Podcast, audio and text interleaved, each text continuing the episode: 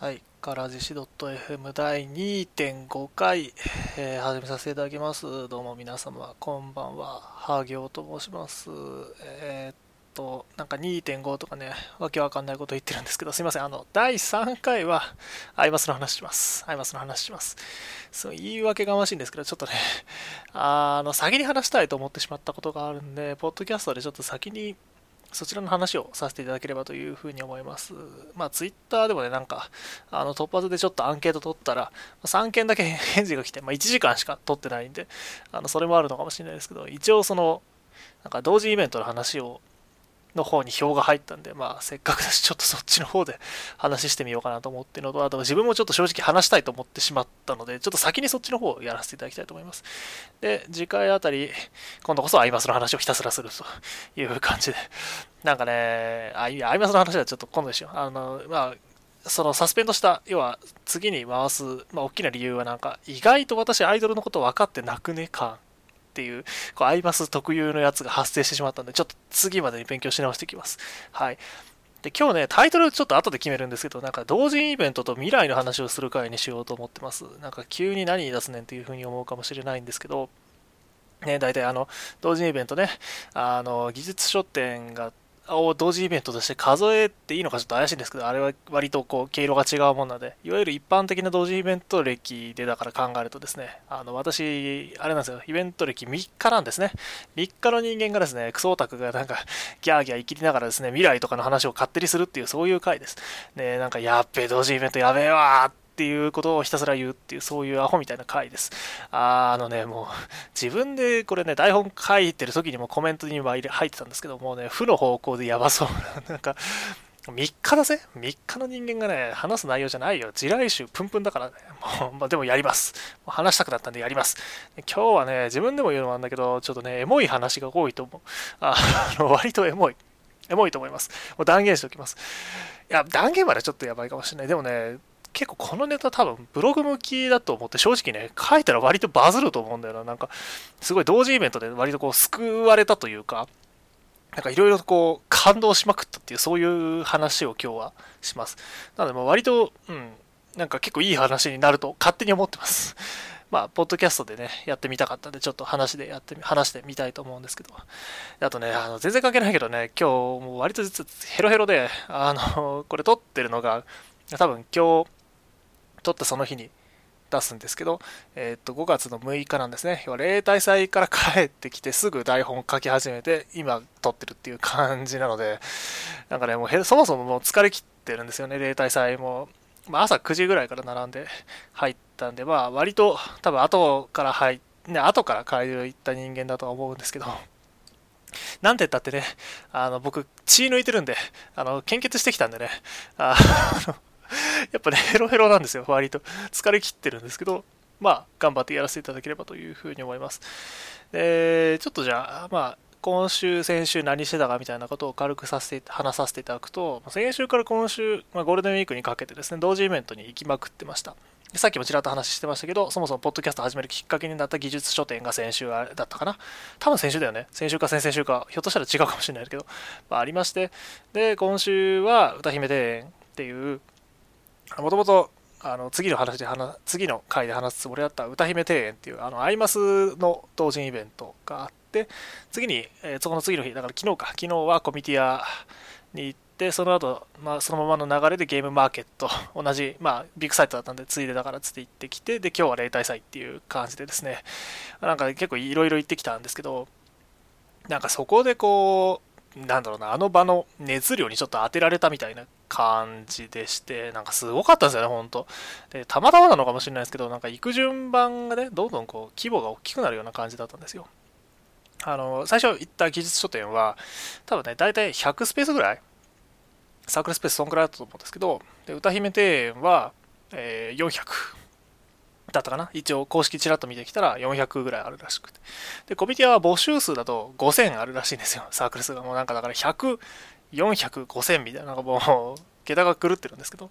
で、で、今日行った例大祭はググってみたら、なんか3800ぐらいだったらしいんですね、参加サークルは。まあなんかコミュニティアよりずいぶん減ってるように見えるんですけど、使ってるホールの数とか、やっぱ規模とか、あと、個人的にあれなのかわかんないですけど、なんかコスプレイヤーさんがもうね、ひょろひょろ歩き回ったりとかしてね、なんかね、いろいろこう、すごかった。なんかだから、なんだ、その同時イベントこう、渡り歩っていろいろ見てきた結果としてなんかね、文化をすごい感じる、本当そういう期間だったんですよね。カルチャーショック。もうなんか知らない世界に完全に迷い込んだみたいで、本当ね、なんかとんでもないことが世の中にはいっぱい行われてたんだなっていう、なんかそういう実感があった、そんな期間でした。でね、あの、ちょっと、あの、これ、あの、ちょっと自分語りをするんですけど、あの、外野から、まあ、要は即売会を見ていたって話なんですけどね、あの、私ずっと田舎に住んでて、宮城県の結構田舎の方に住んでて、で、田舎にいるとなんかそもそも即売会なんてね、そんな素晴らしいものがそもそも数としてないんですよね。で、まあ、仙台の辺りとか行けば、まあ、ないわけじゃないんですけど、行く気になったことそのものもそんなになくて、まあ、実家から仙台遠かったんでね、行くのがそもそも結構大変だったんですよ。で、まあ、学生になって、大学生になってたりとかしても、やっぱその傾向ってそんな変わらなくて、まあ、正直、金銭的に、多分行く気になればね、東京の同時イベントも、まあ、新幹線で1本なんですよね、仙台からあの行くのって、東京まで。なので、まあ、割とすぐ行けたんだと思うんですよ、行く気になれば。でも遠いし、やっぱね、交通費でね、委託の本が何冊も買えるんで、だったらそっち行きたかったな、あなんかそうしたかったみたいなところがあって。でだから私と同人グッズを、その同人関連のつなげてくれたっていうのは、まあ、要は委託だけだったんですよね。だから即売会っていうのはずっと本当外から見ていったんですよ。で、委託しか買わないような人間だった私にとってですね、まあ、正直、まあ、別にそのこと自体は何度も思ってなかったんですよ。だってまあね、まあ、ちょっと高いらしいけど、あのまあ、とはいえ同じ本も CD も買えるしね、グッズも、まあ、うん、グッズは数がそもそもなかったりしますけど、まあ、大体買えるしね。で、店舗で買ってると特典もつくしね、ポイントも貯まってお得じゃんみたいな、アホみたいな話ですけど。で、また、あと通販とかもありましてね、やっぱ便利なんですよね、すぐ買えちゃうし、その場で在庫確保できるし、朝から並んだりしなくていいしね。で、時期になると、まあ、メロブのページ自体は、まあ、それでもメロブのページはね、割と貼り付いて、私、しょっちゅうメロンブックス使ってたんですけど、あの、東宝のボーカルをジャケ買いしてね、なんとも言えない顔したりとかさ、あと同人誌買って、表紙だけすげえ綺麗だったとかね、あと逆になんか、その、あんまり期待してなかったんだけど、内容すごい良くてもうなんか感動しちゃった話とかさ、なんかなんとなく買って、なんかいい本に出会えてとか、まあいろいろあったわけですよ、いろいろ。でもやっぱ正直そんなことがあっても、なんか別にその後ろにこう同人らしさみたいなのがある。要はなんかその作り手さんがいるっていうのってほとんど思ってなかったんですよね。店舗行ってもなんか同人誌っていう種類のただの本が並んでるようにしか思えないんですよ。店だしね。CD なんてさもうもうもう商品じゃあれ見りゃわかるんだけどほとんど商品でしょ？なんかあれをその誰かが本当自分たちで自主的に作ったなんて正直思えてなかったんですよね。あの知識としてはもちろんあったんですけど、なんかやっぱりただの商品がなんかまあそのなんだろう本屋さんに頼んで並べてもらっているっていうだけっていうんですか？なんかそんな感じだったんですよね。で技術書店に行ってきてなんかだ1回目？第1回の方でもなんかそんな話したと思うんですけどそのなんか作ってる人？で特にその場合はあのその時は知ってる人だったんですけど、知ってる方にお金を渡して買うっていう行動をした瞬間に、なんかようやくその瞬間に、俺は初めて自分で、なんか人生生きてて同人誌を買ったんだなっていうふうに思ったんですよ。その、作ってる人がいて、なんかその人が作りたいと思ったものが机の上にあって、それを買うっていう行動はなんて素晴らしいんだとこう思ったわけです。ね、同じこと、同じ、同じこと、全く同じこと言ってるんですけど。で、そういう意味で、なんかその、なんだろうな、ちょっとこう、同人誌即売会っていうものはなんか、あ、なんかちょっと話がまとまってないんですけど、ごめんなさいね。その、同人誌の即売会自体ってなんか、委託しか買わない自分にとっては、本当なんか、雲の上の存在で、全くその自分の身とは関係がないものなんかだから、ある種本当遠くのものだったんですよね。ツイッター見てたりするとなんか絵師さん、普段からまフォローしてる絵師さんなんかがさ、次のイベントどうですとか、お品書きはこうですとか、こう並んでくる、あのツイッターでこうイベント近くなってくるとガンガン流れてくるわけですよ。で、なんか、そのフォローしてる方がさ、そこに差し入れしてきましたとか、挨拶できてよかったとか、本早く行って変えてよかったとかさ、逆に変えなくて悲しんでるとか、あとなんかそもそもね、あの、起きれなくて、あ、なんか今起きたって言って、こう、昼から行くのも諦めて、カタログだけうちにあるわ、みたいな、なんかそういう人がいたりとかさ、あとレイヤーさんがいてね、なんかこう、あんまこれ言うもんじゃないのかもしれませんけど、オフパコ、オフパコってあるでしょ？あれがどうとかさ、なんかそういうことをあのネタにしてね、ファボ稼いでる人とかいるわけです。あの、私のフォロワーさんとかそういうこと興味ある人ほとんどいなかったと思うんでね、そこはあの、注意で、あの、注意しておきたい。あの、冗談ですよ。で、冗談で言ってる人がいるってだけの話ですね。で、まあ、まあ、そういうことがこういろいろツイッター上ではこう繰り広げられていて、インターネット上ではなんか、まあそういう即売会というのが存在してるっていうのは見えて、で、まあ、いるんですけど、でもそれをこう委託しか買っていない人間からすると、まあ、新しい本が並ぶだけ、要はメロンブックスに新しい本が並ぶだけで、なんか、ある種その、なんだろうな、同人誌即売会っていうのは、なんかコンテンツか何か、なんかその別の世界で起きている何かイベントごとみたいな、なんかそういう風に見てるところが正直あったんですよね。なんかある種の作品。だから同人誌をやり取りする関連でこういろんなやり取りが行われてるっていうのはある種の作品かなんかだと思ってこう遠くに見ているような感じだったのかなっていうふうに今思ってるわけです。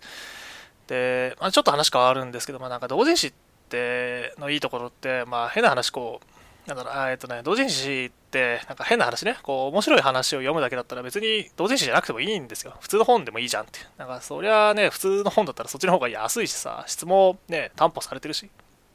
でも同人誌ってさ、なんかそうじゃないのがいいでしょ？なんかこう、なんかこう、やりたいことをやった結果が詰まっていたりするからさ、なんかそういうのがまあ、いいと思っていたんですよ。一応そんな風に思いながらもね。で、なんか、でもでもなんかやっぱ、冷静に考えるとやっぱそこにはその、外野から見たなんていうのかな、こう、同人誌やり取りするための、その、いろんなエンターテインメントみたいなのは、まああって、なんかそれをまあ、こう、さっき言ってたのと外野から見ていたって言ったけど、別にだからってそれにこう、冷めた目で見ていたわけではなくて、なんか一応憧れみたいなのはあって、なんかその匂いは感じたくて、だから同人誌自体はメロブに行って必死になって買ってたんですよね。なんかねそういう風なもんだったんですけど、だから一応そういうもの自体には憧れてはいたんです。で、だでまあ、そんな状態でこう即売会実際参加してこういろいろこうあったんですけど、やっぱ感動したんですよね。なんか、本当に作家さんいるじゃんみたいな。で、サークルスペースとかもさ、なんか、あ技術技術書店の時は本当全然、実は調べ物とかしていかないしていかなくて、もう行っちゃったんですけど、その場に行ってバッと表紙だけ見て、買うかはないみたいな決めるみたいな結構ひどい買い方してたんですけど、今思うと。なんか実際こう、サークルスペースがさ、ツイッターでこう、いつもつぶやかれててさ、なんか普通だったら読み飛ばしてたんだけど、なんかちゃんとこうチェックしてさ、カタログにこうマークして、行ったら本当に本があって、でしかもそのつぶやいた人がいてさ、なんか読めて買えるんだよ。もうなんかわけわかんないけど、感動しっぱなしなんだよね。なんか、だから外野から見てたものにようやく自分が参加してるっていうのが本当やっぱ感動的で、で今日その例大祭行ったからなんか東方法の影響を受けてるかもしれないけどさ、その実在してるんだけど別世界だったんですよね。同人誌の即売会っていうのが。なんかだから幻想郷みたいな話ですよ。わかんないけどさ。なんか存在してることはなんとなくこうか感じるとか、なんか存在していないかもしれないはちょっとおかしいんですけど、なんかそういう風なこうふわっとしたファンタジー的なものがあって。で、で、うん、なんかそれをこう、やっぱ、まあそうは言ってもやっぱそれをなんだその雰囲気自体を手繰りたくてその地方で委託で食いつないでいたわけなんだけどそれがようやくその自分が行きたかった側に行ってそこでこうお金払って買うみたいなことができたっていうのがやっぱすごい良かったなっていうふうに思っています。で、なんかね、これはあの完全にトッポイドさんのですね、あの、強化と東宝のあの、評論本を読んで、あの、思ったんですけど、まあなんか今回のその参加ってなんかある種だからね、だから政治巡礼に近いものだったんだなっていうのをちょっと思ってて、なんか同人誌即売会はさっきだからある種の作品かコンテンツか何かのように見てた。だからその外野の、だから違う世界のものとして見てたっていう意味ではなんかその、その聖地を巡礼してるじゃないけど、その、あの時そのあのキャラクターが言っていたところに今俺がいるみたいななんかそういう感じっつうの。な変な話、ツイッターに出てくるその同人作家さんってある種こう、キャラクターみたいなところがあるじゃない。なんか、神絵師なんていうしさ、なんか人間離れしてるところみたいなのをこう勝手に思ってたんですけど、まあ、当然その方も人でさ、そういう人たちがこうやっているようなことを今なんか自分ができているっていうのがすごい楽しかったんですよね。本当こう、感動してやばかったんですよ。なんか会場ね、あの相手さ、すんげえ、あのコミュニティアの外周とかね、行ってきたよ、行ってきたよ、あの、星もあったから、すんげえもうなんか、なんかね、満員電車とは違う類の苦しさだよね。移動しなきゃいけないから。こんなとこ行くの？みたいな。あ、そこそうやって入ってくんですか？みたいなことを感じながらこう移動するのも結構楽しかった。まあでもやっぱそういうことをしてでも買いに行きたくなっちゃう。なんか、その作家さんに本当に会いに行って、お金払って、そのビニールに包まれていない本を手渡しで受け取ることができるっていう、なんかそれはやっぱすごいいい話なんだなっていうふうに思ってました。で、急にね、あのさっき話したタイトルの方に戻るんですけど、今日何の話するかっていうと、同時イベントと未来の話をするっていうふうに言ったと思うんです。だからこっから未来の話をするんですけど、ねなんか急になんやねんって話なんですけど、本当にね。で、まあね、あの、実はな、なんでこんな話をこう急にしだしたかっていうと、実はその、コミュティアと、あと、例大祭の時か、例大祭の時もなんですけど、同時イベント、あその、なんつうの、えっ、ー、と、待ち時間が、要はあるわけですよね。あの、実際、その、相手中に入って本を買ったりなんだりできるようになる前の時間っていうのが結構あって、で、大体1時間ずつぐらいあって、なんか読みかけてた本とかをその時に2冊ほど実は読みまして、で、なんかその本が結構こう、なんていうか、この先の話をするものだったんですね。で、片方が、あの、ブロックチェーン入門っていう本で、これ、どっから出てたの？森、ちょっと今手元にあるんですけど、ななんてとこから出てるかな。えっ、ー、と、ベスト新書っていうどっかでる森から森川武人さんっていうのかなこれムムートさんなのかちょっとわかんないですけどそういう方が書かれた本があって、まあ、これタイトルの通りブロックチェーンについて分かりやすく書いている本だったんですねでちょっと興味があってなんか言葉の意味が全然そもそもブロックチェーン何なんですかみたいな風に思ってたらなんかこうグノシーの仮想通貨ブログみたいなのがあってですねそこで紹介されてて結構こうプッシュされたんで、ちょっと読んでみようかなっつんで読んだのが、まずこの1冊ですね。で、もう1冊実は読んだものがあって、それがこう、これもう1冊ね、こう手元にあるんですけど、こちらも。未来の作り方2020、2045僕が VR にかけるわけっていう、これ、ゴロマーさんっていう方が書かれた本で、で、これ、どこだっけ？これが正解し、な、な、神々だな。えっと、本の紹介とかやったことないんでね。えっと、よいしょ。正解者新書っていうところから出てるやつですね。で、これもなんか、その、要は、なんですかね、えっと、これを書いた方が、その、オキオキュラスを、その、なんだろう日本で広めるような活動をして、で、なんならそのオキュラスのジャパンチームを立ち上げるっていうことまでした、この日本の VR の火付け役みたいな方の本で、まあ、この本自体にもですね、この本自体は結構こう、すごい良い本で、なんか、その前半は、そのこの本書かれた GOROman さんという方がどうやって Oculus Rift をこう日本にこう広めていったのか、 Oculus Japan ってどういうふうに立ち上がったのかって、その後今自分が会社やってらっしゃるんですけど、その自分の会社会社がど会社に行ってどういうふうなことをにをしてきたのかみたいなことがこう書いてあるような本なんですね。で、その本、今、今言ったのが本の前半の部分で、後半は、その VR 自体が今後どういう風になっていくか、こうで広まったら社会はどういう風に変わっていくのかみたいな、そういうことが書かれている本で、まあ、このこういう2冊を、だからちょっと未来に関する本を、たまたまその同時イベントの待ち時間で読んでいたんですね。で、まあ、なんでこんななんかブロックチェーンと VR と、でしかも同時イベント、なんでそんな本なんかその3つをですね、こう一気に同じポッドキャストの回で話をするのかっっていうと、まあなんか要は私が勝手にそれに関連性をこう感じたからなんですよね。で、まあ、ここから先はそのそれぞれの話をちょっと絡めながら、要はブロックチェーンに関してと、あと VR に関してと、あと同時イベントに関してはちょっと絡めながら話をしていければっていうふうに思うんですけど、なんかブロックチェーンって、これもね、本1回読んだだけの知識だからちょっと危ういんですけどね、まあ要はまあ、ブロックチェーンというか仮想通貨ですね。で、もともと、なんかその、もともとというか、非中央集権的な貨幣でですか？要はその、えー、誰もが、その、なんか、おなんでしょうね、その、要は中央中央で管理されていない貨幣なんで、その企業とか国とかそういったものに左右されずに、こう金銭だったり物品だったりをやり取りすることができる、まあそういうことができるようになる。仕組み、仕組みっていうとちょっとなんか言い方として怪しいんですけど、なんかそういうことができるようになるっていうふうに書いてあって、私もなんかそれはなるほどなというふうにこう思っていて、ちょっと言葉、ちょっと言葉尻が怪しいですけど、要は中抜きされないで、その金品と物品のやり取りができるっていう部分が結構こう個人的にブロックチェーンの本を読んでていいなっていうふうに思ったところで、なんかその、あ、まあいや、これの話ちょっとしだすとなんかボロが出そうなんでちょっと飛ばしますけど。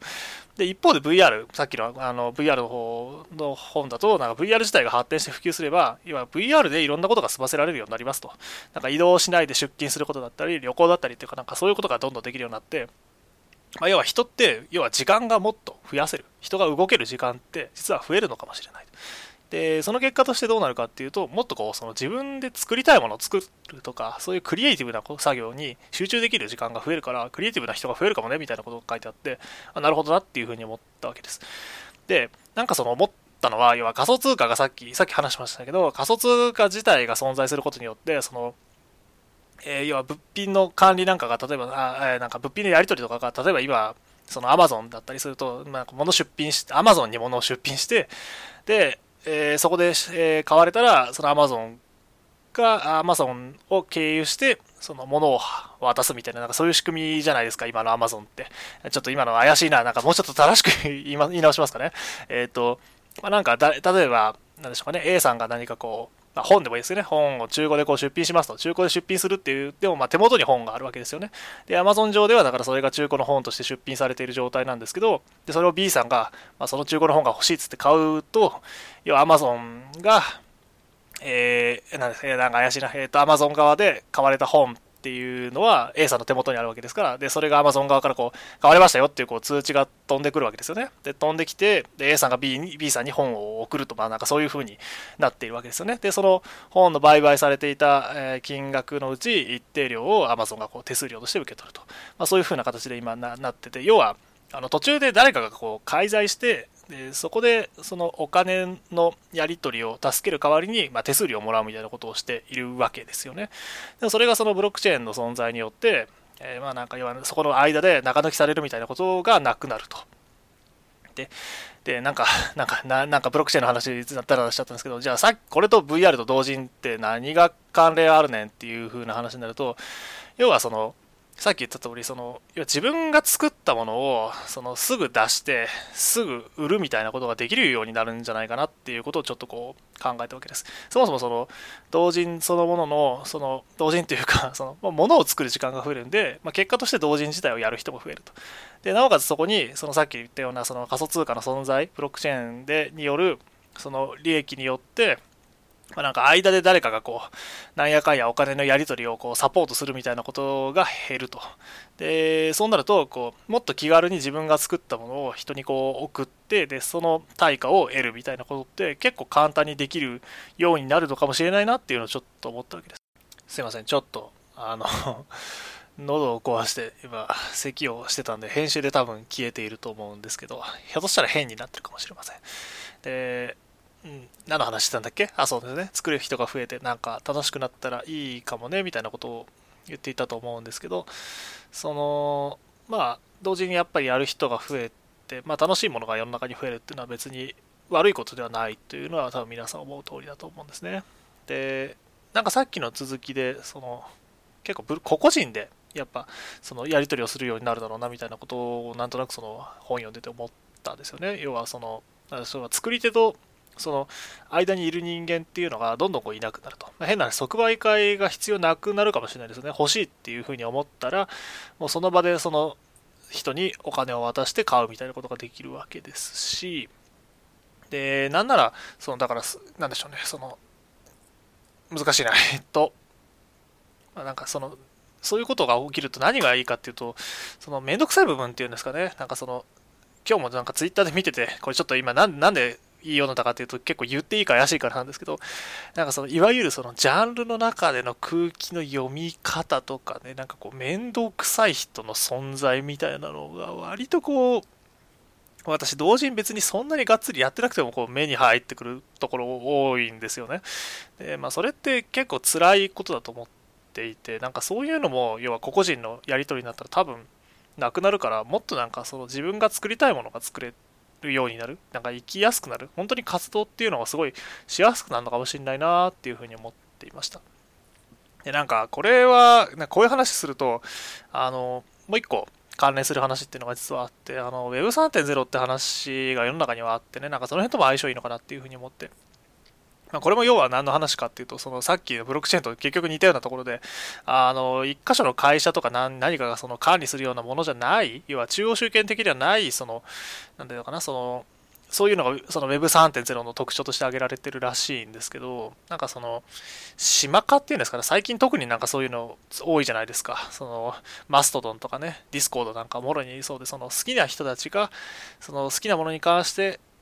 話せるようなコミュニティみたいなのを作って、なんかそこにこう、それを好きな人だけが集まるみたいな形がすげえ増えたって個人的には思っていて、なんかまあでもそういうことがあるとやっぱ何が嬉しいかというと、めんどくさいことが、なんか、減るんですよね。で、まあなんかなん、なんでそういうの出てきたんだろうってこう考えると、やっぱインターネットを使う人がすごい増えてきて、なんか意図していないけど誰かにこう面倒をかけるみたいなことが良くも悪くもやっぱ増えたなっていうふうに思ってるんですよ。なんかだから、じゃあそういうものを好きな人たちは、なんかそういう人たちで勝手にこぼっていくみたいに、いやなんか他の人たちから、なんかそれ、それ、なんかそのなんだろうな、あの、わかんないですけど、おななんつうの？ババーベキュー外でやったら煙が、あの、結構遠くの人から嫌が嫌がられちゃったから仕方ないから家の中でやるみたいな、なんか、ふわっとした例えなんですけど、なんかそういう、その、なんていうのかな、まあ、一応その自分たちの、知ってる人たちの中だけでやれば、まあ、別に何も問題はないみたいなところがあると思うんですよね。でそういう意味ではそのさっき言ったようなその個人間でやり取りができるっていうのはすごい強いと思っていてなんか同時に本当にそういう風になんかなっていくんじゃないかなみたいなのをそのコミュニティや並びながら本読んでてちょっと考えてましたなんかこの話どれぐらい伝わってるか怪しいんですけどあの伝わらなかったらごめんなさいあのただ少なくとも本は紹介した本2冊ね。あの後で多分リンク貼るんですけどブロックチェーン入門とねこの未来の作り方ってこの2冊はすごい面白かったんであの読んでほしい。読んでほしい。ねなんかあのどれぐらい伝わっていくかわかんないですけど、まあ、要はそういう世界になっていく。本当個々人間で好きな時にその自分が作ったものを自分が、えー、欲しい自分のものを欲しいと思ってくれる人にすぐこうお金を使渡してこうやり取りできるみたいな話になるんじゃないのかなみたいなことを思ってました。だから即売会自体はやっぱなくなっちゃうのかもね。ひょっとしたらこの本が言ってるこの本2冊がなんか示してるようなことが正しいんだったらあの、本当なくなっちゃうんじゃないかな。なんか、あの、あのバカでかいさ、東京ビッグサイトのでっかいホールでさ、いろんな人たちともみ合いながらさ、ワイワイワイワイやり合うみたいな、そういう感じもやっぱ楽しいんだけどね。なんか今話してたようなネタって、あの話って、要は同人したの作品そのものがなんか、一応全部電子データみたいな、こう、なんか前提で話を勝手にしてたんですけど、例えばこれがこう印刷を楽しむとかね、なんかか紙の食感とか、なんか触る方の食感とか、なんかそういうのを楽しむみたいなことをしたい人からしたら、逆にこういいことじゃないのかもしれないですね。自分でこう発送するとかなると結構大変だからね、やっぱり紙だったりすると。でも、でもなんか地方にいた人間としては、なんかインターネット介して誰とでも取引できて、その場ですぐこう買えるみたいな。で、まあ、電子データだったら例えば在庫なんかもないからなんか売り切れなんかもないしやりやすいみたいなこと多分あると思うんでそういう意味では結構未来にさっき話してたような世界の方が嬉しいのかなとかちょっと思ってました。はい。どれぐらいこの話が伝わってるか怪しいんですけど。であそうそうそう。じゃあここからその同人そのものの話にねちょっと戻りたいと思うんですけどなんかねいやなんかなんでこんな回をやってるかって話なんですよ。あの、そもそもね、なんかね、いや、なんなんつうの？この、いや、なんかね、ちゃんと話せて、話せるかどうかもわかんないようなネタを、だったら、普通だったら私こんな話絶対しないと思うんですけど、なんかそれでもなんかこう、同時ネタを話をしたいというふうに思った一番でかい理由ってね、もうなんか、あの、わかんないんだけどさ、俺なんかこの回とかを構成する何かにならなければいけない感をすごい感じたんですよ。むちゃくちゃ強く感じて、なんかその、もともとね、私、これ完全に実家の話になるんで、なんか、まあ、ここまで聞いてる人そんないないと思うんで言っちゃうんですけど、なんか結構ね、こう、創作できない過程というか、あの、変な話も、スパッと言っちゃうと、こう、基本オタク文化アンチなんですよ。超アンチで、もうなんか、あの、殴る蹴るとか全然ないんですけど、精神的にボコボコにされるみたいなことはしょっちゅうあったんですよね。だからアニメとか漫画とかなんかそういうのは本当に隠れてこっそり読んでて、部屋、私のじあの自分の部屋って、なんか段ボールだらけだったんですよ。なんでかっていうと、あの、段ボールだらけにしておくと、要はその、なんつうの、あの、物を隠しやすいんですよね。あの木を隠すなら森へみたいな感じでなんか普通に本当に使う段ボールそのなんつうの、えーと、一般的な用途で使う段ボールっていう言い方をするとおかしいのかもしれないですけどその要はアニメ漫画関連以外のものとアニメ漫画関連を入れた段ボールっていうのをこう混在させてですねこう隠してたんですよいろんなものを。結構頑張って隠してました。で、あんまり、で、まあ、あとはあんまりいい話じゃないんですけどね、これも。まあ、なんかその、結構昔はさ、春日の違法配信とかがあってね、で、当時はあの、ニコニコにもアップロードされてさ、権利者削除される前にそれを必死になってこう、ゴニョゴニョして落としてきて、で、その落としてきたのをこう PSP に入れてですね、その頃は若かったんでね、あのスマートフォンなんてものはもう多分あの頃はまだなかったはずですよね。で、そういう状態でもこう、アニメを入れてですね、それをこう夜に実質で布団をかぶってですね、その中でこうイヤホンをつけて見るみたいなことをしてたわけです。で、毎週アニメが配信されても、それもだから PSP ですよ、PSP。PSP に入れて、もうだから、や、見てたわけです。で、なんか、だから、なんかすごい楽しかったし、楽しかったんですけど、なんかその頃もやっぱ作るどころか消費すら怪しかったんですよね。なんか作ったから、なんかその見てるだけでもやばかったのに、これを作っているところを、その家庭で見つかったら本当にやばいんじゃないかと。俺どんな風になるんだろうみたいなことをずっと怯えながら生きてたんですよ。で、正直それ大学生の間も実は若干あったような気がしてて、今振り返ると。うん。お恥ずかしい話なんですけど、割とだから、で、まあ一応そういう熱は、だからそういうこと環境にずっといたこともあって、なんか作る欲みたいなの、なんか結構昔はあったんですけど、いつの間にかこう消え失せて、なんかなくなっていったんですよね。で、なんかただ今回その同時イベント参加して、なんかその自分の中で完全に死にきっていたその作りたい欲みたいなのがちょっと復活し始めているような気がして、だから、なんかその、やっぱその、やっぱさっきも言ったんだけど、その、やっぱね、同時イベントを構成する何かにならなければいけない気がしてるんですよ。わかんないけど。ない、なんなんやろね、この、この衝動は。わからない。わからないね。なんかわからないけど、この衝動に今突き動かされてるんですよね。もう何なんだろうね、こいつね。本当に。ポッドキャスト始めた時もなんかさ、何者かになれるのではとか、なんかわけわかんないこと言いながら始めてたんですけど、別にそれ、ポッドキャストだけでやる必要ないしね、別に何や、なんかどういう手段を用いても別にパラレルにやっていいわけなんて、別に、その、だからってポッドキャストやめるつもりはないんですけど、なんか、やってもいいんじゃないかなって。や、せっかくだし、なんか今このね、ノリに乗って行動力の勢いに乗ってる今のうちにこう、始めちゃえばなんかいけるんじゃないみたいな、そういうノリが今自分の中に存在していて。あと、その、場を構成するものにならないといかんみたいな意味で言うなら、なんか、あの、同時イベントの尊さみたいなのかな、なんかあれを保っていかなきゃいけない気がをすごい感じたんですよ、あの場で。なんか、さっきの話ともつながるんですけど、その同時イベントって、なんかその自分の趣味思考を出していい感がすんごいじゃないですか。なんか、息苦しさが全然ないんですよね。要は、まあだから、要はそういう、じゃない、そうじゃない場所に私がずっといたからっていうのもあるんでしょうけど、なんか自分は今ここでこれを好きだって言っていい、その問題ない。絶対に私はこれがなんかここではこれを好きって言えるんだってその感じ。でしかもそれをそのそれってもちろんその作品自体を自分で作って出す方も側その反布する側もそうなんですけど逆にそれを受け取る側もそうなんですよね。要は自分が好きなものがあるからそれにお金を払ってそれを手に入れるっていうことができるっていうんですか。なんかそのやっぱその自分が好きなものを作ってで自分が好きなものを受け取れるっていうその空間がすごい心地よかった。ったんですよ。で、なんか、あの、ちょっとまたかよって話なんですけど、アイマスのライブも実は初めて行った時、割とそんなことを思っていて、アイマス界隈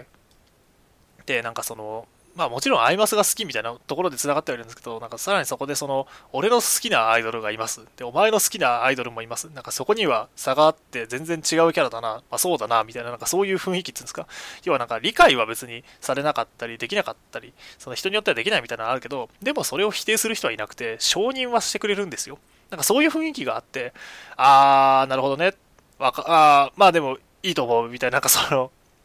まあでもっていうのは、俺はあんまりよくわかんないけど、でも別にそれは悪いわけじゃないし、まあいいよね。で、でそう言いつつも、なんかライブ終わった後なんか、やっぱあの瞬間はすごい良かったねみたいなことがこう言い合える環境っていうんですか。なんかそういうのがアイマスのライブは僕はあると思っているんですけど、なんかそれに近いそのものがやっぱ同時のイベントにもあって、そのやっぱりその息苦しくないっていう、生きやすさがあるっていうのはすごい感じたんですよね。で、自分を出せるっていういうその作品自体に表現できるっていうのはやっぱあるしなんかそういうものがあってなんかこんな素晴らしい空間があるならそれをなんか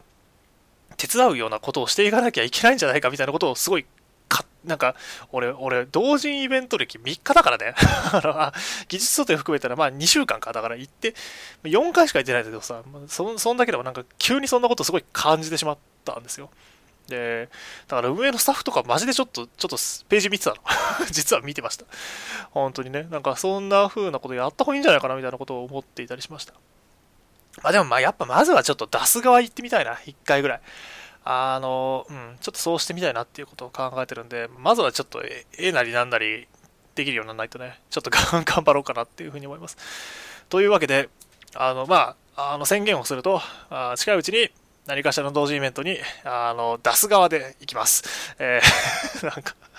えー、このポッドキャスト始めるときもそうなんですけどね、こう言うだけなら知らないんで、とりあえず言っとくっていう。で、言っといて、やる、まあ多分やるけど、やるよ、絶対やるよ、絶対やる。あの、少なくとも今の私は絶対やると思ってます。いや、やるでしょやるやる、やれる、やれる、やるやるよ。あ、ふわっとしてんだけど。どのイベント出るかも全然決めてないからね、もう考えようなんですけど、絵なんか描けないし、どうすんだって感じなんですけどね。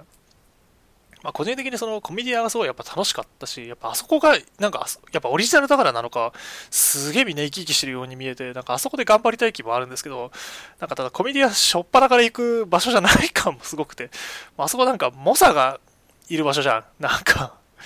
もうもろにそんな気がしてるから、ちょっと、うん、いきなりあそこっていうのはあるしね。まあ、あと私自身がその、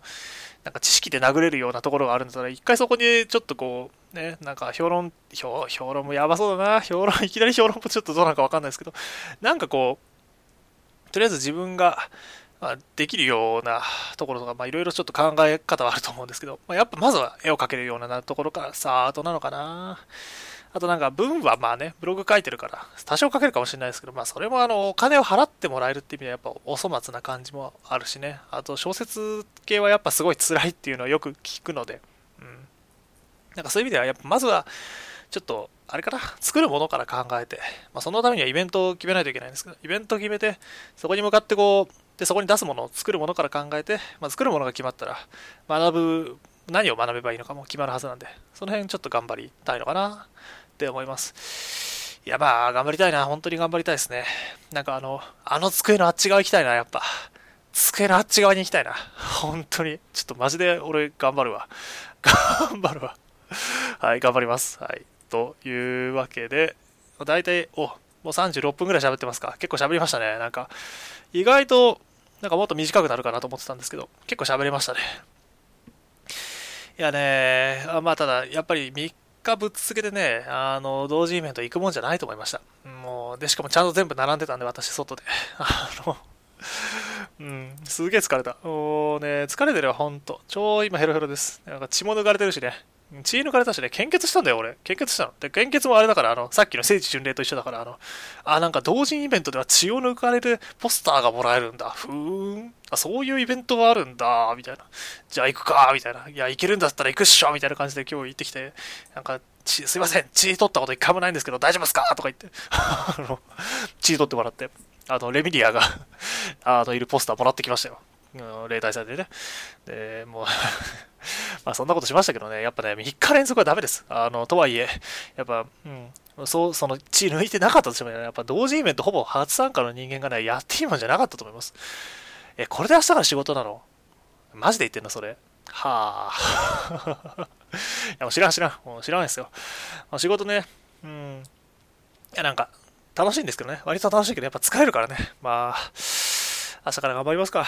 うん。頑張りましょう。頑張りましょう。頑張りましょう。はい。というわけでね、はい。あの、ちょっと今開いたかもしれないですけど、あの、キャスターに足の指を挟むっていう、あの、椅子のキャスターにね、足の指を挟んでギャーギャー言うっていう、あの、ところがカットされてるんで、まあ、なんか、一応ね、今回、まあさすがにね、3回目ぐらいだから、あの、カットとかしていきますよ。なんか、編集技術上げていかないとね、そろそろあの、ちゃんとマイク買ってね、ちゃんとあの、ボリューム調整とかするような、あのソフトとか買って、あのガガチでね、やっていきたいんですけど、まあそれは ちょっと先なのかな。まあ、とりあえず、とりあえず、今回はそんな感じで お疲れ様でした。なんかね、こんな感じでいいんですかね、ポッドキャストって。よくわかんないんだけど、3回目になって、未だにこう、3回目じゃないね、2.5回でした。そうそう、2.5回なんですけど、なんか未だによく分かっていないんですが、まあ、楽しんでいただけているなら幸いです。で、まあ、次回の話。次回ね、ちょっと、まあ、今度こそアイマスの話をしたいと思ってて、なんか、あの、ツイッターでさっきアンケート取るみたいな、一番最初にアンケート取ったみたいな話をしたと思うんですけど、なんかそこだとこう、誰も票入れてくれてくれてないんですよ。そもそもあの、数がね、集まってないっていうのもあるから、ちょっとどうなのかわかんないですけど、仮に需要がなかったとしても、俺、俺がやりたい。私がやりたいので、1回ぐらいは。1回ぐらいは、あの、独断と偏見で、もう完全に合います会っていうのをやるつもりなんで、まあ、ちょっとその辺は覚悟しておいてください。で多分次はそれになるはずなんで、今度こそ やる。あの、風野日和と、あと、キリコちゃんね、キリコちゃんの話をします、きっと。あ多分、多分する、多分する。で、まあ、じ、まあ、多分ね、2週間以内を目標になので、えっ、ー、と、ちょっとカレンダー見ますか。うんと、10、20、20日か。20日までを目標にちょっとやりたいというふうに思ってます。ただなんか、ちょっとお仕事忙しくなるかもしれないんで、ひょっとしたら遅れるかもしれないです。ちょっとその辺は Twitter なんかで、また別途連絡させていただければというふうに思います。あと、例によってね、毎日ブログがあの更新してるはずなので、ちょっと最近あの、いろいろあって大変だったんですけど、一応更新続いてます。なんか195日ですか、今日で。結構まあ、だから、続いてるんで、頑張ってね、365日を目指して折り返しすぎたんでね、頑張って毎日更新していきますんで、まあ、もしよかったら読んでみてください。あと、例によって多分、関連リンクに貼ってあると思うんですけど、えー、メッセージもね、お待ちしております。あの読み上げるつもりは多分今のところないんですけど、メールで返事も出すつもりですんで、なんかあったら、えー、ご連絡いただければと思います。そんなことあんのか？でも来たからね、一回ね、まあ、ちょっと、まあ、ひょっとしたら来るかも、みたいな気持ちで、あの、貼っとくんで、まあ、もしよかったら、どうぞ。感じで、えー、まあ、今日はじゃあそんなとこですかね。まあ、次回、次回こそはひたすらアイマスの話がしたい、したい、すると思うので、えー、まあね、ちょっと、次次はなんかどうなんだろう、ちょっと荒れるかもしれないっていう不安はあるんですが、まあ、頑張って、えー、やっていきたいと思います。では、お疲れ様でした。また次回、えー、2週間以内、あ 6, あ6月じゃないね、また間違ったね、5月の20日目までを目標にまあやらせていただければと思いますので、その頃によろしくお願いいたします。失礼いたします。